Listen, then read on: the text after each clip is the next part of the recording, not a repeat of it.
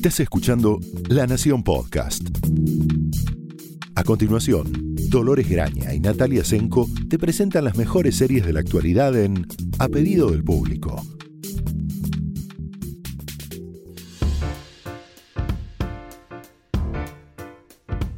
Hola, bienvenidos a un nuevo episodio de A Pedido del Público. Soy Dolores Graña Hola, yo soy Natalia Senko. Y hoy vamos a dedicarle el episodio a eh, desentrañar, escarbar, sacar a la luz alguna de las eh, recomendaciones que tenemos para navegar la nueva plataforma HBO Max, que está disponible desde el mes pasado en Argentina con un menú construido sobre la base de su marca televisiva más, reco- más reconocible que es HBO, pero también con una interesante cantidad de eh, originales para la plataforma, de los cuales que son quizás la, la, la- la- la apuesta más jugosa en, en- en términos de nuevos lenguajes y nuevas estrellas, y también una buena cantidad de series que se nos habían perdido por el camino sin pantalla y otras que han sí. llegado importadas. Empecemos entonces por los originales, si te parece. Sí, eh, bueno, de cuando lanzaron el, el, eh, servicio en Estados Unidos hubo algunas que, eh, como Fly- The Flight Attendant, que venía con muy buenas críticas, con una propuesta muy interesante que, mm, bueno, supusimos que no la estaban dando lanzando en HBO para guardarla para el lanzamiento de HBO Max. Así fue. Es una serie, yo diría, creo que la mencionamos en algún momento, pero bueno, eh, de mm, ac- acción, comedia, Intriga internacional, intriga ¿no? internacional. Todo Algo eso eh, protagonizada y producida por Kaylee Cuoco, que algunos fanáticos de las sitcoms le recordarán como la Penny de, eh, Big de Big Theory. Bang Theory, eh, que la verdad que ha hecho una un digamos una muy buena elección al no sumarse o después de aquel enorme éxito no retomar su carrera con otra sitcom y se mandó este, este, este programa que para empezar tiene una producción im- impecable porque efectivamente transcurre en el mundo, porque la protagonista es ella, que es una eh, azafata, bueno, asistente de vuelo, Sí, sería. sí. Ahora, ahora creo que, ¿cómo le dicen? TCP. Sobrecargo. Sobre, no, sobrecargo, le decimos acá en Argentina. No, asistente de vuelo, ¿no? No, díganos por favor cuál es el término correcto para referirse a, Sí. En a esa eh, profesión. Exacto. Eh, en inglés es claramente flight attendant, no stewardess, como solía ser. No, pero hay una sigla que usan los aeronáuticos que es como si Me dijera. TCP Me o algo así. Ya, Tripulante de vuelo. ¿Qué? Tripulante de vuelo. Tripulante de vuelo. Tripulante de cabina. Teatro de cabina. Algo Bien, así. ¿Podemos bueno. seguir? Avancemos, sí, sí. Esto va a durar una hora y media, si no, perdón. Eh, la, es un personaje que eh, aprovecha todas las ventajas de viajar por el mundo, de eh, estar encargada junto a, su- a algunos de sus colegas de la sección de primera clase del avión. Y que cuando en el primer episodio eh, a uno de esos este, pasajeros eh, que está Acaudalados. acauda- sí, porque está en primera para empezar, eh, digamos, eh, hay una, una situación de seducción que empieza en el avión y sigue una vez que aterrizan en Bangkok eh, y un El- romance. El, muchacho es Michelle Wisman de Game Sí. of Thrones. Exacto. Romance de una noche que, no sé, lo digo, sí, termina trágica. Empieza, en realidad. Empieza con. Sí, bueno, la noche termina. Claro, bueno, la noche termina, pero la serie comienza obviamente con un asesinato del cual ella va a ser acusada, entendemos, falsamente. Enten- todavía sí, no está claro, pero la cuestión es que eh, despierta de una noche de excesos y lujuria, Desenfreno. desenfreno, con el sangriento cadáver de este muchacho eh, al lado, de, su- al lado de, de ella en la cama. Lo que la hace eh, intentar un escape, un, un- un yo no tuve nada que ver, por- para evitar, por supuesto, la cárcel en Bangkok. Vio demasiadas películas en las No, que y la chicas amiga- occidentales y- terminan presas. Y la mejor amiga, que está interpretada por Socia Mamet, también la recordarán de Girls, eh, que es abogada, le dice que no hay peor cosa que una cárcel en Bangkok. Entonces, bueno, eh, hace lo posible por, que, por escaparse, porque no, no nadie note lo que sucedió y que ella estuvo involucrada. Lo consigue en primera instancia. Pero más allá de esto, que por supuesto pone en marcha y, cataliza toda la serie, a mí lo que me parece más interesante es primero eh, la caracterización de esta mujer, que es una mujer de, digamos, 30 largos, yo diría, que eh, claramente vive el día a día, que eh, gusta de beber mucho y todo el mundo lo nota, que no se hace cargo ni responsable de absolutamente nada en su vida y de nadie, y que de repente se encuentra en una situación donde también empieza a rever cómo es que ella llegó a esa situación, a, eso, cómo es que eh, su, digamos, pasión por la vida eh, terminó este, involucrándola en una muerte tan violenta y su entorno en especial esta abogada amiga, muy amiga, que también tiene lo suyo, ¿no? Tiene su, su propio sus propios temitas. Sus propios temitas profesionales y, personales. Lo que tiene muy interesante, aparte de un tono como ligero, más allá de la sangre y demás, el personaje del Oxiso, digámoslo así, la acompaña durante toda la narración con, una, con un recurso visual muy interesante y muy efectivo para seguir contando la trama de estas horas perdidas. Ella es como un eh, protagonista poco fiable en el sentido de que eh, no tiene mucho recuerdo de lo que ocurrió y lo va recordando como la dosificación del suspenso a lo largo de su propia investigación de quién puede ser, ella cree que no es responsable, quién puede serlo, bueno, uno acompaña y va descubriendo a medida que, ella va eh, reconstruyendo qué pasó. un recurso que, digamos, no es nuevo, pero que está muy interesante, que es la idea del blackout, ¿no? De qué pasó en esas horas perdidas, en esas horas donde por su ingesta de alcohol y vaya a saber qué más. Ella no recuerda, no sabe si tuvo algo que ver, quién estaba, quién no estaba, bueno. Eso, digo, es una, una, serie que uno puede garantizar que la va a pasar bien, que ya tiene una segunda temporada confirmada, o sea que eso es un fin de semana perfecto, digamos. No son demasiados capítulos, son muy, muy llevaderos, tienen un ritmo así como muy trepidante, muy, muy suelto, eh, con la dosis justa de suspenso y humor para, para desarmar eh, la intriga, así que es una gran recomendación para un fin de semana. Tiene un montón de nominaciones al Emmy, incluida a un reconocimiento a Rosy Pérez, que es eh, una otra de las azafatas, digamos, de la, del equipo. sí, como sería de alguna manera la jefa, su supervisora, supervisora em, que bueno, intenta también ser amiga, pero bueno, hay, hay, hay muchos cruces de diferentes sensaciones y sentimientos pero quizás el mejor estreno de, HBO Max en toda la plataforma y probablemente así como Ted Lasso fue la serie que nos salvó 2020, probablemente la serie que nos salve 2021. Además de la segunda temporada de Ted Lasso. Ah, además, que, se las eh, suscribimos fervientemente, en, disponible en, H, en Apple TV Plus, es Hacks. Eh, Exacto continuando la racha ganadora de Gene Smart desde Mare of Easttown. Esta no es una producción de HBO como era Mare of Easttown, está disponible ahora en la misma plataforma. Esta es una producción original de HBO Max.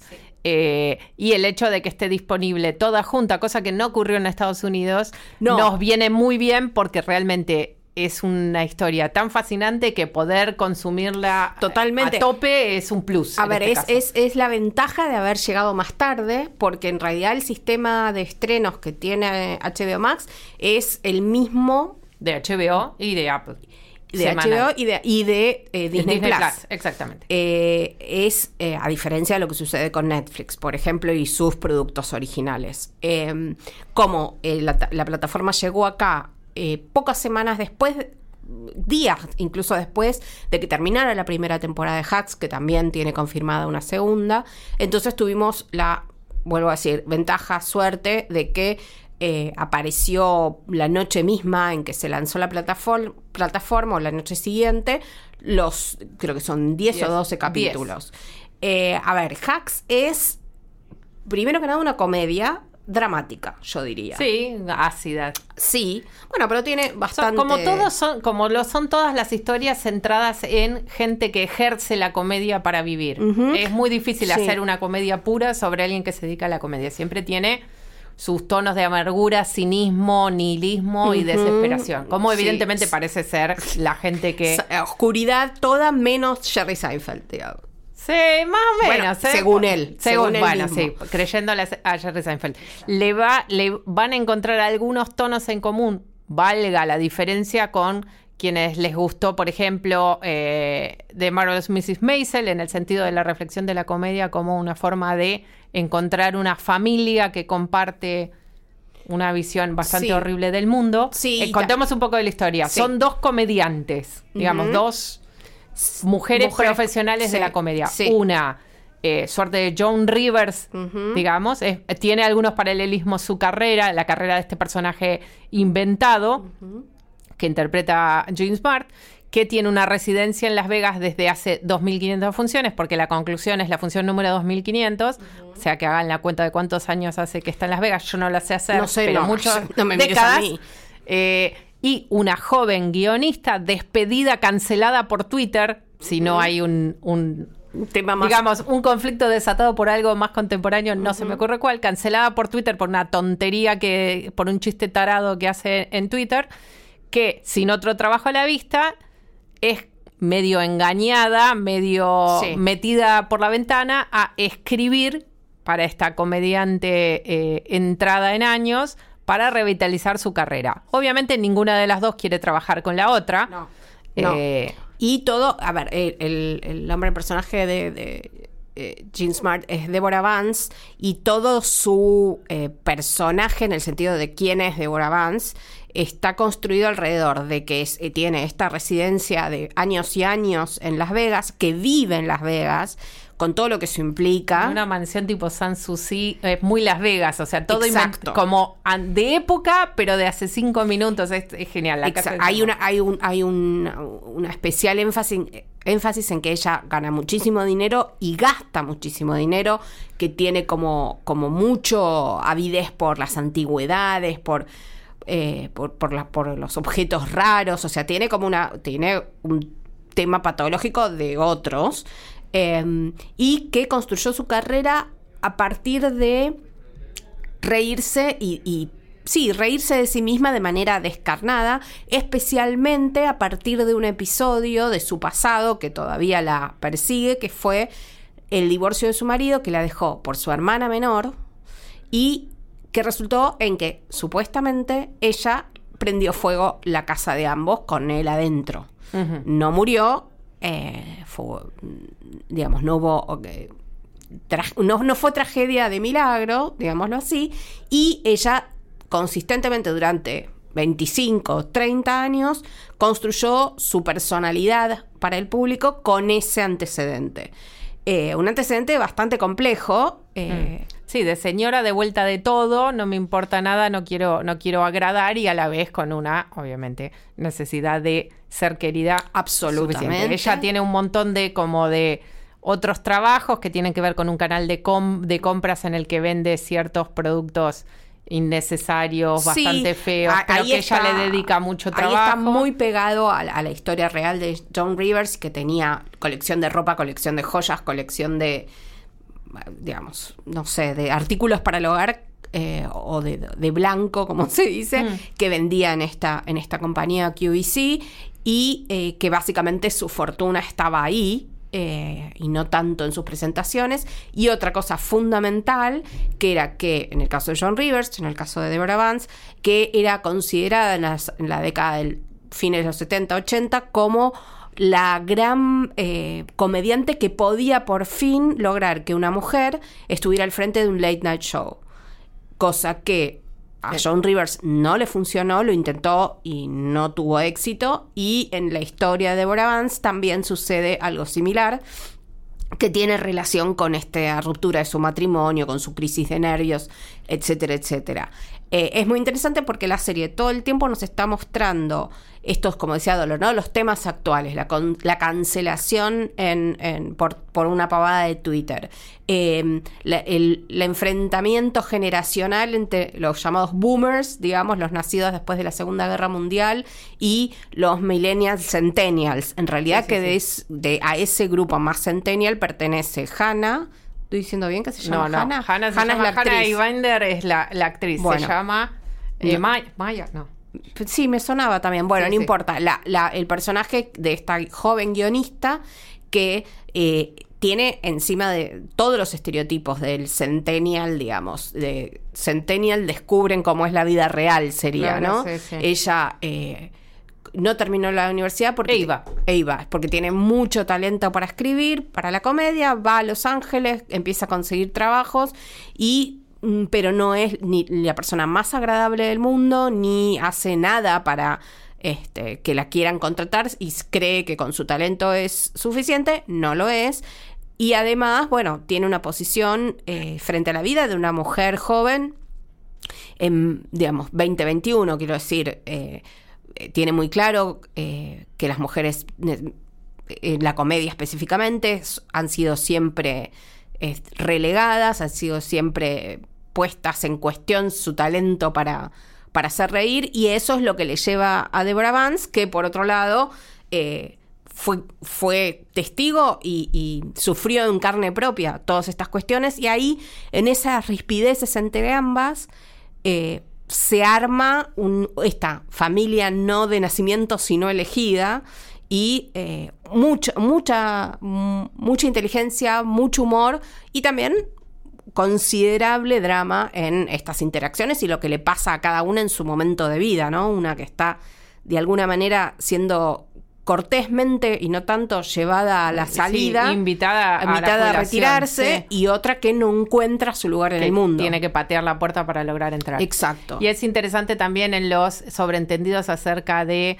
eh, qué es lo que puede hacer una mujer en algún lugar que eh, se dan la muestra, como, como bien dice Nati, de las diferencias generacionales y que da uno por sentado según a qué generación pertenece. Hay todo un tironeo para lograr que el nuevo show de, de Deborah Vance sea algo más confesional, más como eh, deconstruido, contemporáneo Sí. a lo que trata de forzarla su nueva guionista y que ella se resiste con pelos y señales, también por una inseguridad, también por un cambio de carrera y también un poco porque el contenido de ese eh, show confesional es muy difícil para ella. La pone en Eh, un lugar de vulnerabilidad en el que no está acostumbrada. y que ha luchado, lo dice muchas veces, con uñas y dientes Sí. para no volver a eh, para no volver a caer nunca más. Exactamente. Es, muy, muy es una serie muy divertida, muy Sí. profunda, muy perturbadora por momentos, que realmente, aparte de que es bueno que sepan si le empiezan a ver que tiene una segunda temporada, porque el final, si bien las vuelve a unir después de muchas separaciones, las vuelve a unir con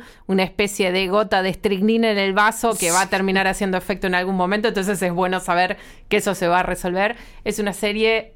Yo diría, aventuraría la mejor serie nueva hasta el día Sí, de hoy. sí, sí, sí, sí. Con mucho Sí. paño. O sea, Por la lo pronto, decir comedia nueva seguro. con mucha seguridad y Sí. se las recomendamos eh, muy fervientemente. Aparte, Jean Smart en un papel hecho a medida del lucimiento de Jean Smart y de nadie más. Sí. Si bien es una gran jugadora en equipo, como pudieron, pudieron haberlo visto en, en Watchmen o en Mare of Easttown o en un montón de, de series en las que trabajó, una serie pensada exclusivamente a la medida de su lucimiento realmente le permite mostrar todo lo que puede hacer, que es muchísimo. Sí, totalmente. Algo, Igual- algunas cosas más, no tan, eh, digamos, no tan que te recomienda la plataforma apenas la abrís. Tenemos, por ejemplo, el, y estamos muy en, en tema también del año, la serie animada de Harley Quinn, que no solo, bueno, es el personaje, ya sabemos, de este el, el Escuadrón Suicida, eh, y los cómics, por supuesto, de DC, sino que también va a aparecer en la segunda, eh, en la continuación de Escuadrón Suicida, que se estrena en pocas semanas, que eh, esta vez está dirigida por James Gunn, que las críticas que están llegando desde Estados Unidos, donde ya algunos críticos han podido ver el- la serie, la película es realmente muy buena, a diferencia de lo que fue la primera, pero la primera lo mejor que tenía era Harley Quinn, claramente, que después tuvo su propia película, La Emancipación, la fantabulosa, Sí, bueno, eh. Aves de Presa, Aves Aves de de Presa, la fantabulosa emancipación de Harley Quinn.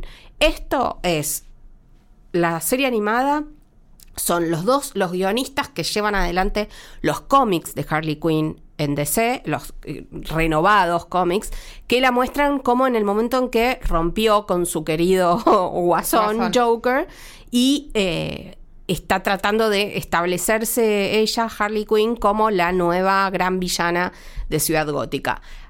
La, es puro humor, puro zarpadez, puro sangre, muy, muy, muy eh, animada, por supuesto, muy entretenida, muy divertida, muy ingeniosa.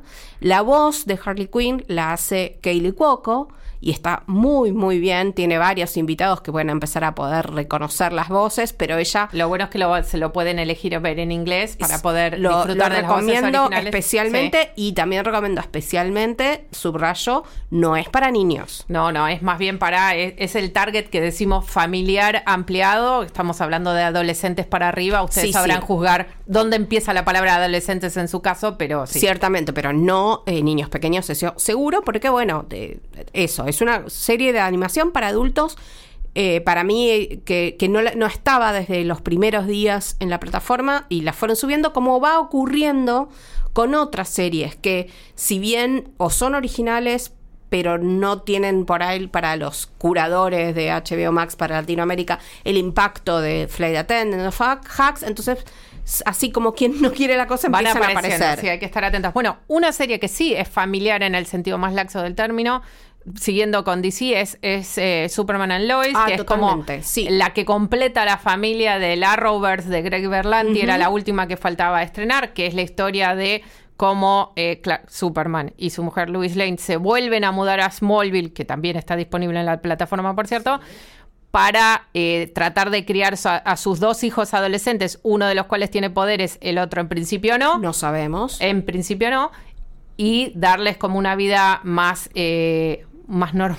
Es raro decir esto, vida más normal. Sí. Él puede ser un padre más presente. Sí, Eh, hay- hay- obviamente algo que termina siendo imposible. Termina es interesante la dinámica familiar. unas- claro, una suerte de DC Sass, salvando las distancias. sí, de drama familiar con toques, digamos, de, de- poderes de. Claro, de, de so- de- de poderes sobrenaturales, de una historia que, que recorre la serie que tiene que ver con qué pasa con Krypton, o sea, el, el pasado y la, y la herencia de estos dos chicos y el pasado de, de Kalel. Más De que- Kalel, sí, es interesante, está bien hecha, es en el, en el, la onda eh, dramón adolescente, con todas las cosas en todo el corazón en el lugar correcto.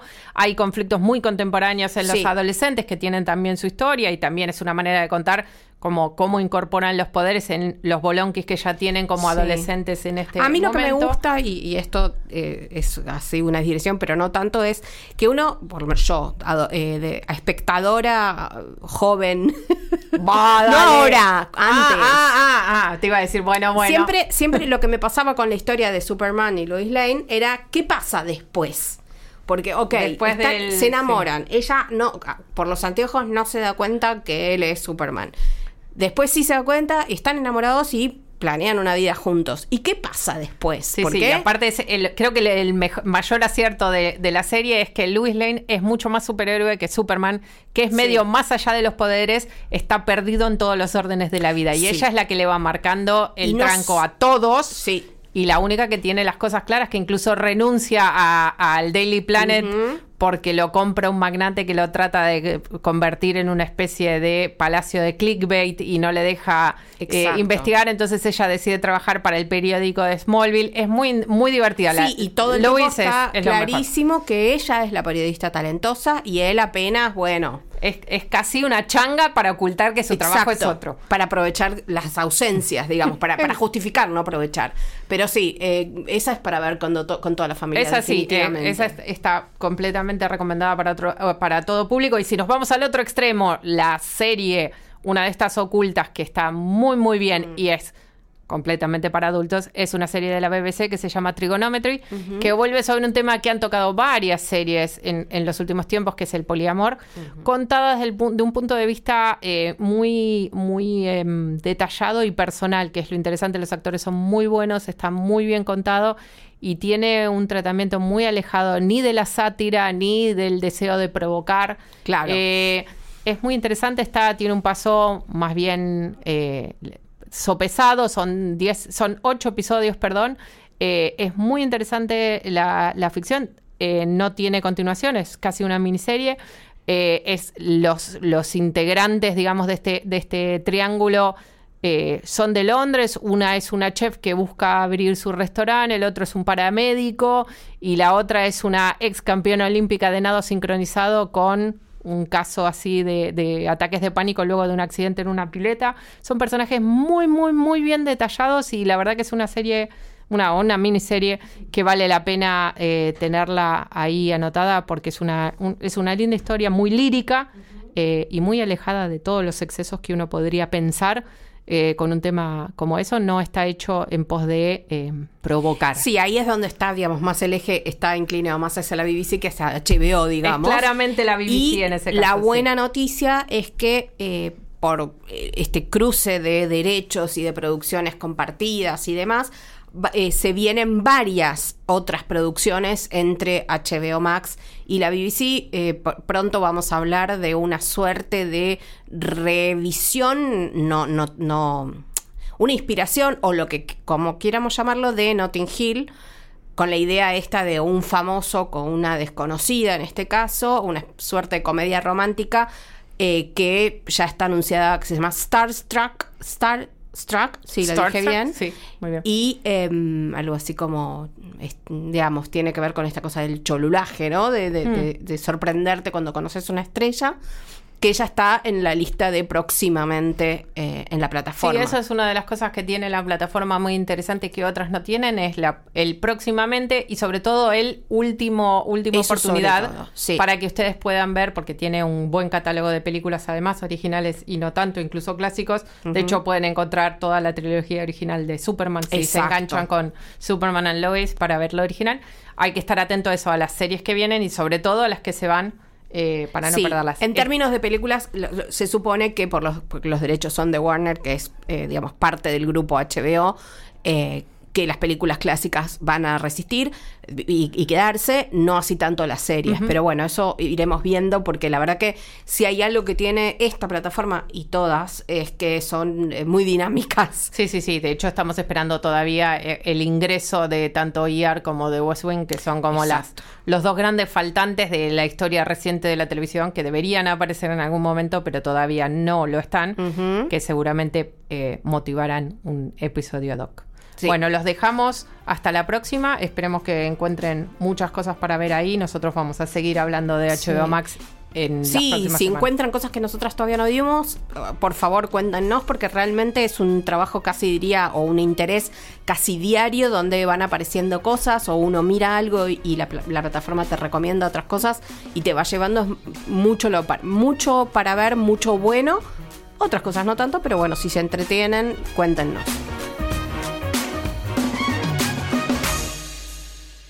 Esto fue A Pedido del Público, un podcast exclusivo de La Nación. Escucha todos los programas de La Nación Podcast en www.lanacion.com.ar. Suscríbete para no perderte ningún episodio. Estamos en Spotify, Apple Podcast, Google Podcast y en tu reproductor de podcast favorito. Seguí escuchando La Nación Podcast.